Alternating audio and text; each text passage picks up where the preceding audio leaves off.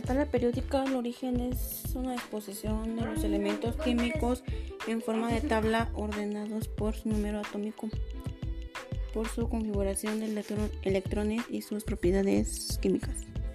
Este ordenamiento muestra tendencias periódicas como elementos con comportamiento similar en la misma columna. El creador fue Dmitry Mendeleev.